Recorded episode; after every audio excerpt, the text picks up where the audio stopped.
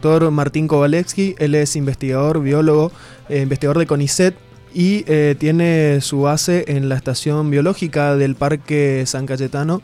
Muy buenos días, eh, Martín, gracias por atendernos de Sinaportes, te saludamos Iván, Pato y Diego. Hola Iván, Pato y Diego, ¿cómo andan? Todo bien. ¿Cómo, cómo anda usted? ¿Cómo, ¿Cómo arrancamos el 2021? Y el 2021, bien. Estamos todavía, obviamente, con, el asunto de la pandemia en el peor momento. Entonces, bueno, en, el tema de investigaciones, trabajando en forma remota todavía. Eh, Martín, eh, están en un proyecto también eh, formando parte, digamos, de, con un equipo de CONICET para colaborar con los monitoreos de fiebre amarilla, esta enfermedad que se transmite también por el mosquito Aedes aegypti, el mismo del dengue. Hace poco, eh, esta semana, se conocieron nuevos casos en, en monos, justamente en la frontera de Brasil con Argentina, en Misiones, y eh, es una enfermedad que también se, transmite a través de, de, los primates, ¿verdad? ¿En qué situación estamos acá y cuál es el trabajo de monitoreo que están haciendo desde la estación biológica? Sí, eh, Primero, eh, una aclaración, no se transmite por los monos. Ese es un gran problema que hay en, en, algunos lugares porque los culpan de la transmisión y los matan por eso. Ah, ok. Eh, en, en, realidad lo que pasa es que el, los monos son muy susceptibles a, a, la fiebre amarilla, entonces cuando se enferman, cuando los pica un mosquito infectado, duran cinco días nada más. Y lo que tiene la fiebre amarilla es que tiene un mosquito que la transmite en la selva, ¿no? un grupo de mosquitos que no son el Aedes. Ah, ¿no? No, eh, son de otro otro género, bueno, y, y, lo que pasa es entonces que cuando la fiebre amarilla se acerca una ciudad, sí ahí la transmite la EDES, entre otros, y entonces ahí se dice que la enfermedad se urbaniza. Entonces lo que tratan de hacer estos monitoreos, entre otras cosas, es buscar grupos de monos en áreas selváticas y poder monitorearlos durante todo el tiempo cada vez que se incrementan las alertas de esfera amarilla. Porque si uno encuentra estos monos muertos mm. y positivos a fiebre amarilla, rápidamente hace un rastrillaje y vacuna a toda la gente alrededor para evitar que se urbanice la enfermedad. Claro.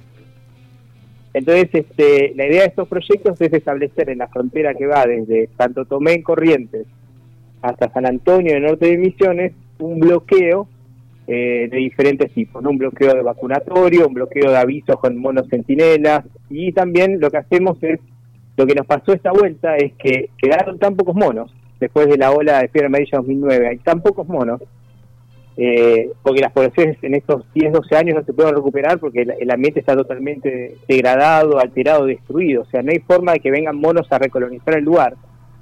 Entonces ya no tenemos casi monos que sirvan de centinelas de la enfermedad. ¿no? Eh, eh, eso es para una alarma, ¿no? En el noreste de Corrientes, entre otros animales que están extinguiendo, están desapareciendo estos monos que parecen tan comunes, bueno, ahí básicamente están extintos. Entonces lo que tenemos que hacer esta vuelta es salir y capturar mosquitos directamente. Y eso se hace a través de cebo vivo. O sea, vos te metes en la selva, te parás y capturás a los mosquitos que te vienen a picar. Y esos mosquitos que te vienen a picar en general son los vectores de cera amarilla que te pican en la cara en general.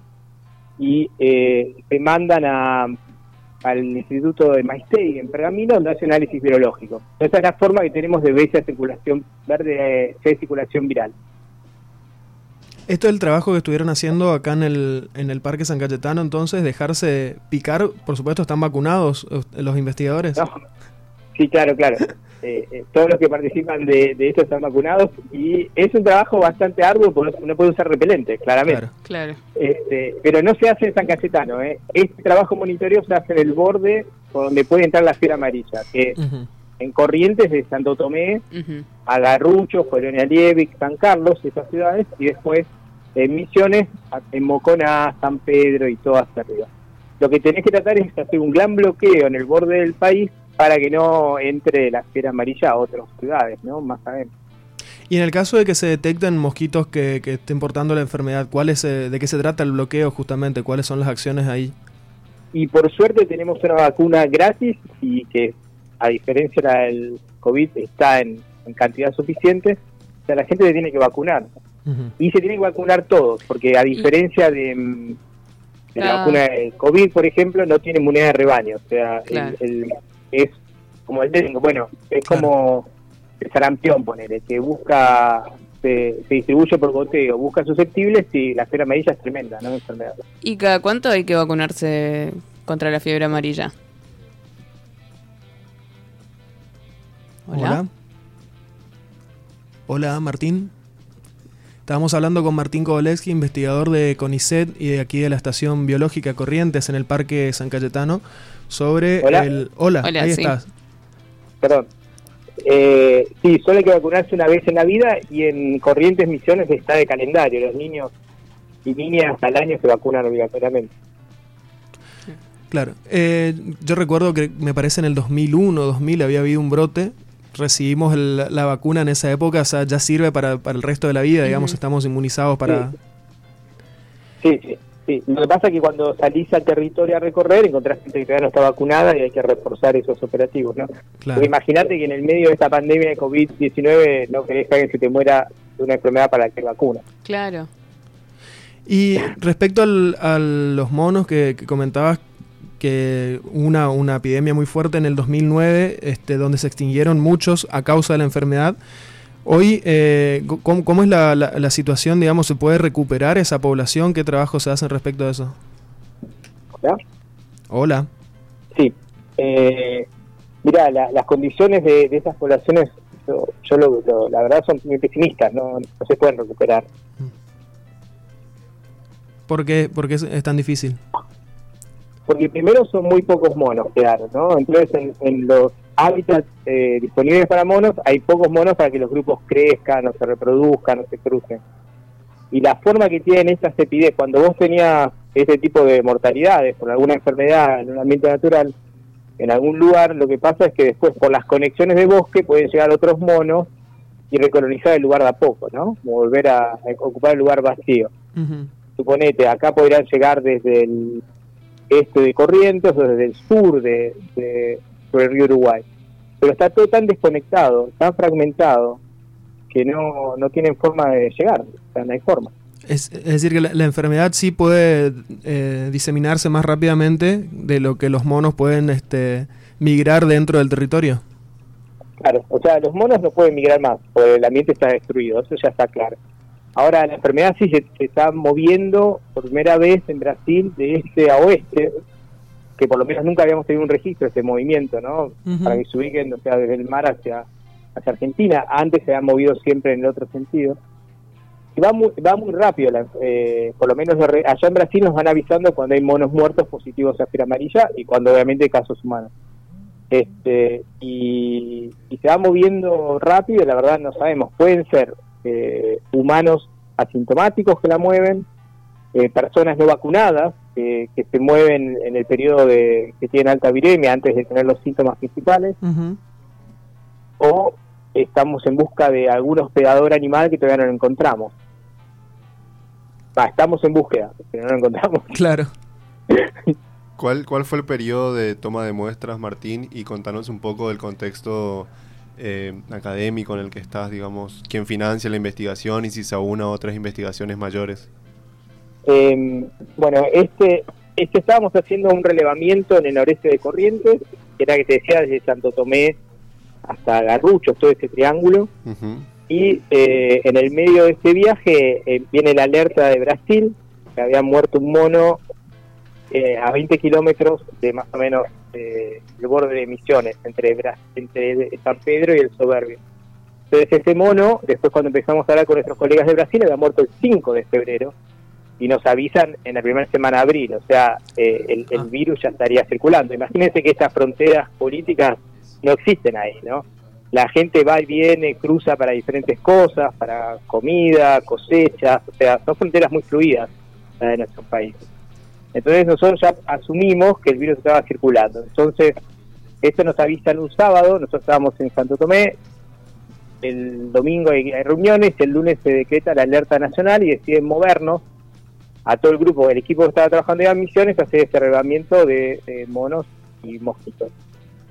Así que fue todo en el medio de, era un grupo que era, el grupo estaba compuesto por gente del CENDIE, del, Andis Malbrand, de Buenos Aires, gente del CEPAB, de la Universidad Nacional de La Plata, que son especialistas en mosquitos, y gente, y gente del Control Nacional de Vectores, que también trabajan en toda la zona esta del NEA. todo ese equipo se movió y en este caso estuvo financiado por el Alisma Malbrán y el Ministerio de Salud, ¿verdad? Directamente, que tomó la alerta nacional en sus manos. Una vez en Misiones, solamente toda la provincia se movilizó, también dando apoyos de su Ministerio de Salud, Ministerio de Ecología y demás. Bien, te cambio de tema Martín, pero seguimos en, la línea de tus trabajos. Eh, el año pasado llevaste adelante eh, una campaña para protección del parque, del parque de San Cayetano y hubo como bastante movimiento político también, creo que fuiste a la legislatura a, contar lo que estaba sucediendo. Eh, entonces te quería preguntar qué, cambios en, en, ese trayecto hasta ahora, qué cambios se han producido, si es que se produjeron cambios. Y bueno, eh, fue entre mala suerte y buena suerte, ¿no? Porque por suerte la noticia tuvo un vuelo internacional muy rápido, ¿no? Porque este sitio que tenemos en el, en el parque es un sitio de estudio de monos de hace más de 40 años. Entonces, es conocido en todo el, planeta, por lo menos entre los que estudian monos o biólogos y demás.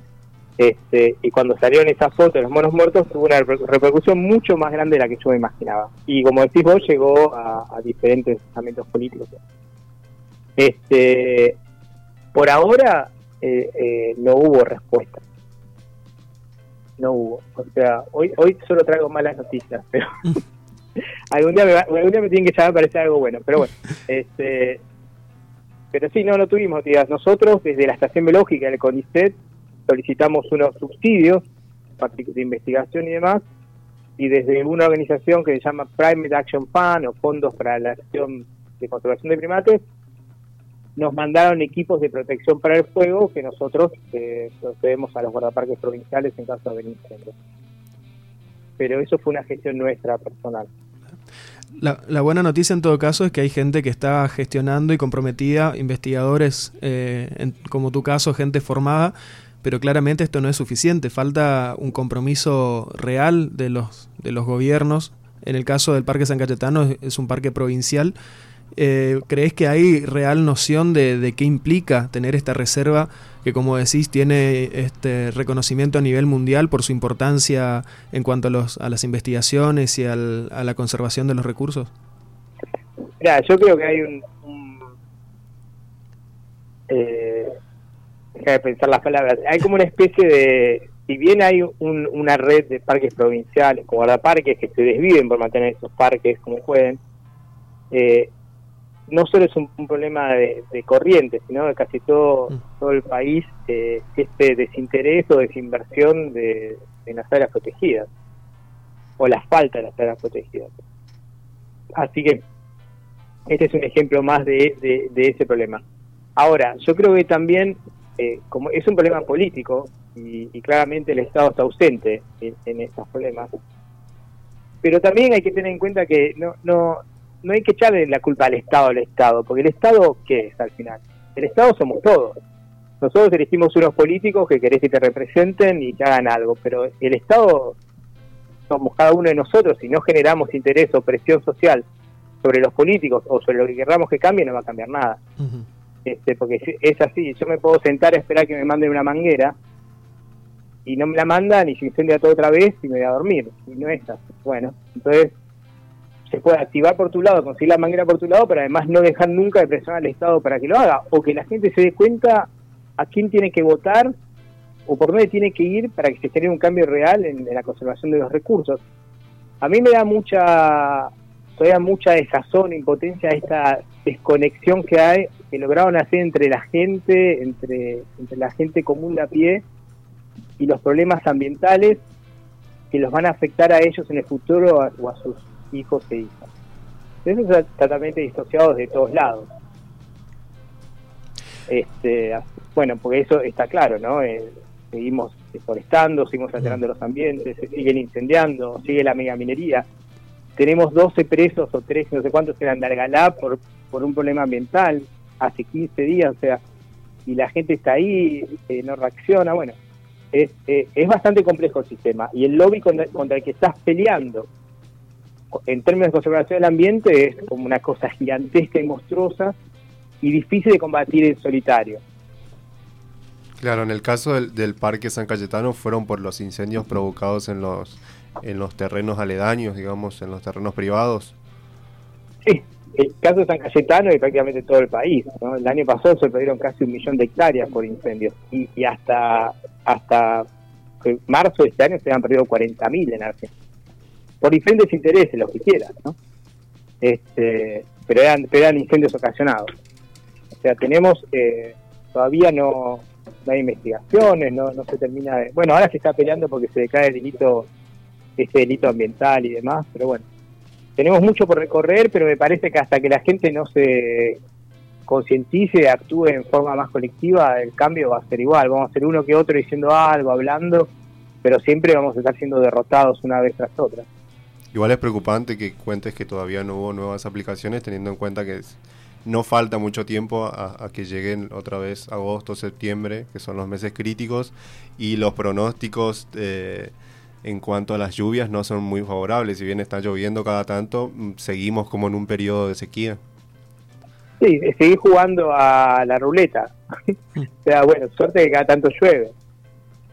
Porque estamos así, este, es, es un problema. Pero bueno, pero igual, es esto, o sea, obviamente que si yo voy a la legislatura y digo necesitamos esto y lo otro, y no, no, no, no hay un eco social y demás, eh, tampoco va a pasar. Por ejemplo, ahora yo estoy eh, hace tiempo tratando de sacar una ley provincial, bueno, bueno que se, se sea la legislatura, para que los monos aulladores sean eh, considerados monumentos provinciales de la provincia, como tantos otros que están siendo nombrados, porque están asociados a los bosques nativos, porque se está extinguiendo en una parte de la provincia, y porque es un animal representativo, uno de los monos estos los escucha más o menos en todos lados o, los conoce y siempre eh, se la para y se la para y se la para porque obviamente eh, está asociado, si yo te pongo una traba más para deforestar, no te van a querer. Ahora, si yo consigo el apoyo de más gente, más mediático, social, para que salga adelante, ahí por ahí sí me escuchan. Pero bueno, ahí vamos. Eh, eso te, quería consultar respecto al, bueno, también las gestiones. Eh, acá en Corrientes eh, se están reintroduciendo especies que se habían extinguido. Hay mucho, mucho trabajo y mucha visibilización respecto a eso, que también, por supuesto, es, es muy celebrable, digamos, la, la, reintroducción de estas especies y el trabajo que, que, se está llevando adelante, pero en el, coso, en el caso perdón, de los monos aulladores y otras, este, otros primates aquí de, de la provincia, todavía no están extintos, están en peligro y no habría que esperar a que estén en un peligro aún más crítico para poder eh, echarle, echarle de ver, digamos, eh, para poder sí, darle un reconocimiento y un cuidado que, se, que, que, está necesitando la especie, ¿no? Exactamente, por un lado está buenísimo el proyecto este de restauración de Liberá, con todo lo que eso significa y todo lo que le trae a la provincia tener un lugar así en general, para los recursos de, de, trabajo y demás. Pero como decís vos, eh, si vamos a esperar a que se nos acabe un animal para nombrar un monumento natural, viste, estamos jugando al revés. Martín Kowaleski, muchísimas gracias por, por, el contacto. Vamos a seguir de cerca, bueno, por un lado lo de la fiebre amarilla que nos comentabas al, al principio, porque es este un trabajo que está activo ahora y que, eh, como decías, en, en, tiempos de pandemia, mejor prevenir eh, que aparezcan otro tipo de complicaciones. Y este, respecto al, al, Parque San Cayetano, por supuesto, las veces que, que, haga falta y que podamos brindarte espacio acá para comentar novedades y generar más conocimiento respecto a, esta, a este lugar que tenemos aquí en Corrientes y al ambiente en general, bienvenido. Muchísimas gracias por el contacto. No, gracias a ustedes por el llamado y bueno, de la próxima espero que haya mejores noticias. La noticia es que están haciendo, que están ustedes ahí, esa es buena y este, esperemos que, que vayan mejorando. Dale, un abrazo a los tres.